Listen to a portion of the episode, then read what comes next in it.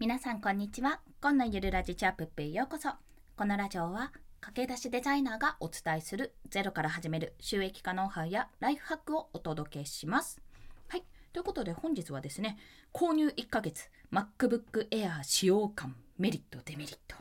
まあ、生のレビューですね、を お伝えしたいと思います。というのは、今日実は、あの、これ撮ってるの7月1日木曜なんですけども、今日のツイートで、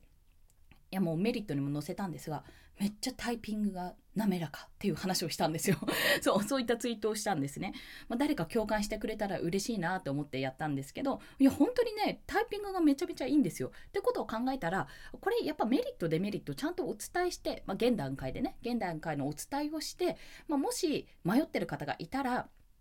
まあ、それが少し何かのきっかけになればね、買うにしろ買わないにしろきっかけになればいいかなと思って、そんなお話をさせていただきます。ということで早速、メリット、デメリット、それぞれ3つずつお話しすると、1つ目はメリットですね。メリットの1つ目はタイピングがスムーズというところ。で、2つ目がフリーズしない。まあ、あまり開かなければですね。はい。3つ目が持ち運びが楽というところです。先にメリットからお話をします。でこのタイピングがスムーズっていうのはいやこれね本当に何だろう MacBook だからだと思うんですけどもなんか高さなのか押し感なのかちょっとわからないんですがあの昔のさデスクトップのキーボードとかってちょっとあの高いとか厚みがあるじゃないですか。でカタカタカタっていう感じ感じますよね。ああいうのがお好みの人はちょっとなんかなんか気持ち悪いって思うと思うんですけどもなんかね軽いんですよ。軽くてスーって流れやすくなっててめちゃめちゃブラインドタッチやりやすいんですこれ。もちろん間違える時もありますよ。間違える時もあるんですけどなんか他のをどうなんか他のを押しちゃったみたいなことがないんですよね。他のキーキーを両方とも押しちゃったみたいな。これはね何だろう。私の手にただ合ってるだけかもしれないんですが そうとりあえず滑らかにあのタイピングができるんですよ。だからすごくね打ちやすくなりました。文章とか書くの。だからスムーズにサラサラサラってなんかこう無心で写経とか写経は無心じゃないですけどこう何か写す作業とか例えばテープの書き起こしでも何でもいいんですけどもとにかくひたすらわーって打ちたい時はめちゃめちゃ便利です。というところをまず申し上げます。そして2つ目がフリーズしない、まあ、固まりにくくなったかなっていうところがあります。これはちょっと条件としてはいろいろあるんですけどまあ基本的にパソコンっていろいろリンクリンクというかブラウザとかねそれこそアプリとかいろいろ開きすぎるとそれは重くなるんですよ重くなって動作が悪くなるんですけども基本的にですねえ私の状況から言うとDiscord っていうあのオンラインサロンのメンバーさんとのやり取りをするのに使ってるものがあるんですよアプリが。 Discord 開いてでブラウザを一応2つ開いてるんです Safari とあと Chrome ですね。でそれ Chrome がねめちゃめちゃ重いんですよ遅いんですよ。なので Chrome でガンガン開いちゃうとちょっと止まりがちというかあのくるくるくるってなる状態があるのでちょっとそれはおすすめしない。 Safari の方がめちゃめちゃ早いです。とあとメモメモアプリはいつもだいたい開いてるかな。っていう状況かな大体その4つを開いてる状況が結構多いんですけどもそれでもねスムーズですスムーズに動くで比較対象の、え去年こう去年の4月かな？購入した HP の Windows のノートパソコンがあるんですよ。そっちもねなかなか私スペック高いの買ったんですよ。買ったので、まあ、全然作動的には問題はないんですけどもそっちはねやっぱりブラウザ開きすぎるとダメなんですよね。でブラウザもあれ Chrome にしたんだけどでもねちょっとねうん重くなっちゃってね使いづらくなってしまうんですよ。だから買ったんですけども MacBook まあそんな形で、えーと、フリーズはしづらくなった。はい。そんなところがやっぱり私にとってめちゃめちゃメリットでしたね。そして最後が持ち運びが楽っていうところ、まあ、軽いんですよ。本当に。エアーですよ。MacBook Air の名は。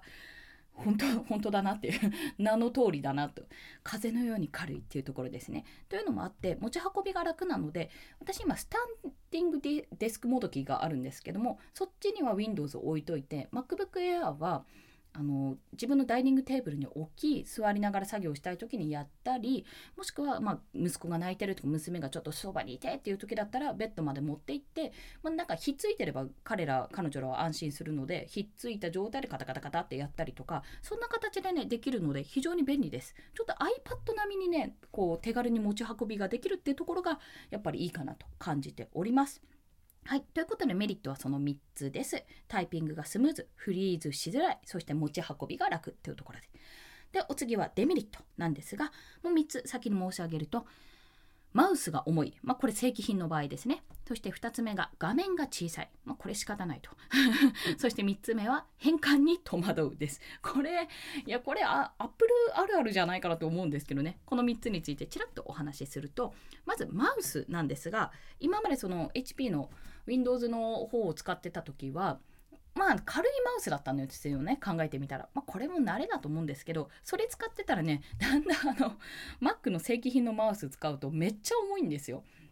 めっちゃ重くてちょっと困っちゃうって。まあ逆に重いからずっしりくるから変に動かない。なんかシャッシャカシャーって感じで動かないのがいいっていうのはあるかもしれないんですけども、まあ、ちょっとねその比べるとまあまあ私の体力のなさというか私が何を言ってるんだって話なんですがちょっとね手首が疲れるってぐらい。で そんな疲れないですねそこ。まああえて言うならマウスが重いってところですね。そして2つ目が画面が小さい。私ね乱視持ちなんですよ。正確に言うと右目近視左目遠視で両方とも乱視が入ってんだっけな。まあそんな形でスーパーガチャ目なんですね。の私だとちょっとメモアプリをあの大画面大画面っていうか全画面じゃなく開いてるとちょっとね見えないんです。ぼやっとするんですよ。見えることは見えるけどぼやっとするっていうような状況なのであこれ画面が小さいんだなと。で前使ってたものが結構ね B え A4 サイズ？まあ、あのノートパソコンの中で一番大きいサイズかな？画面としては。を使ってたからこその差があるんですよね、まあ、そこはね最初慣れなかったです。そう大きいものから小さいものにするとちょっとね慣れないってところはあるのでそこはね注意が必要かなと感じました。そして最後が変換に戸惑うですね。いやあるあるだと思うんですけど これそうあの変換勝手にしてくれるんですよ。で私の場合あのあえてひらがな使うところとかがあるんですね。漢字じゃなくて。あえてひらがな使うところとかに勝手に漢字に変換されるとなんかもうめんどくさいんですよ変換するの。なので使ったとか使うっていうところ私割と漢字じゃなくてひらがな使うんですけどもつつエンターかってエンターうエンターみたいな感じで。そう勝手に変換しないに。使うってやると勝手に刺激のね使うが出てきちゃうからいやそうじゃなくてつエンターかエンターうエンターみたいな。そんな風にしております、まあ、これ多分ねあの設定変更できるんですけども私がめんどくさくて調べてないだけなのでゆくゆくはもしかするとね設定変更してその辺はどうにかするかもしれません。そんなお話でございました。デメリットは3つ。マウスが正規品だと思い画面が小さい。そして変換に戸惑うというところです。まあいろいろあるんですよ。キーボードも違うしそれこそシフトもないしあの英字かかなか変換するのも場所が違うんですよ。なのでこ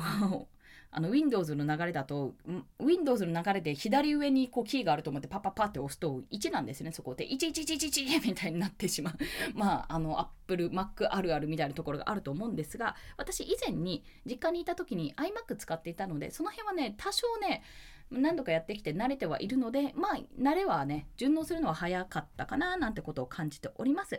で、まあ、なんで今日この MacBook Air の話をしたかというとまあ、あのタイピングがスムーズってとこもあったんですが最近の Google のトップに出るニュースで MacBook Air が空張り豊富で年末か年始あたりに出てくるっていうのを発見しちゃったんですよニュースで。昨日か一昨日かな。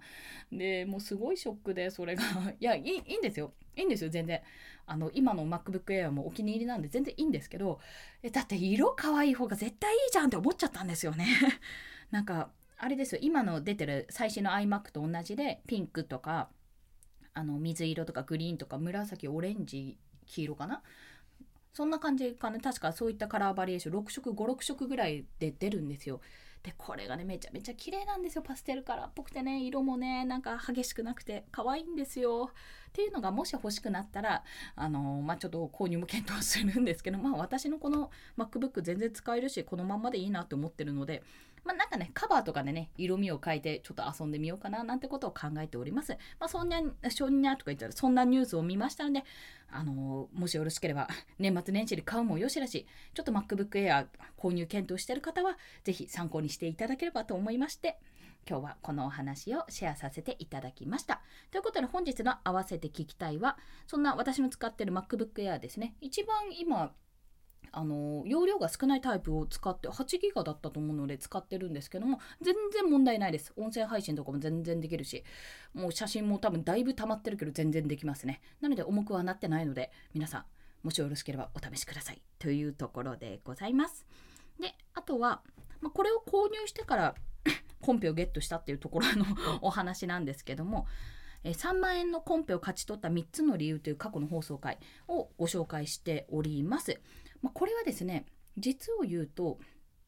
あのキャンバーっていうソフトソフトというかツールですね無料ツールを使ってるんですが私あの表紙デザインする時にこれあのそうそうそう MacBook Air ってめちゃめちゃ画面が綺麗なんですよやっぱり。で私 Windows で作ってこっちで見るみたいなこの MacBook Air で見るっていうような形を取りつつこう調整していったのでそれでまあ取れた部分ももしかするとあるのかななんて今更ながらにちょっと思ったので、まあ、そちらの放送も合わせて聞きたいに入れさせていただきます。もしご興味あったらお聞きください。それでは今日もお聴きくださりありがとうございました。この放送いいねって思われた方はハートボタンもしくはレビューなど書いていただけると嬉しいです。またですね、スタンド FM では1日3放送しております。朝昼晩と放送しておりますので、もしよろしければフォローしていただけると通知が朝昼晩と飛びます。よろしくお願いいたします。それでは今日もこれからもね、えーと、これからもってなんだ 今日も今これお昼に放送してるんですが、あと2本かな、収録がございますので、そちらを頑張ってお昼ご飯にありつきたいと思います。皆さんも頑張っていきましょう。コンでした。ではまた。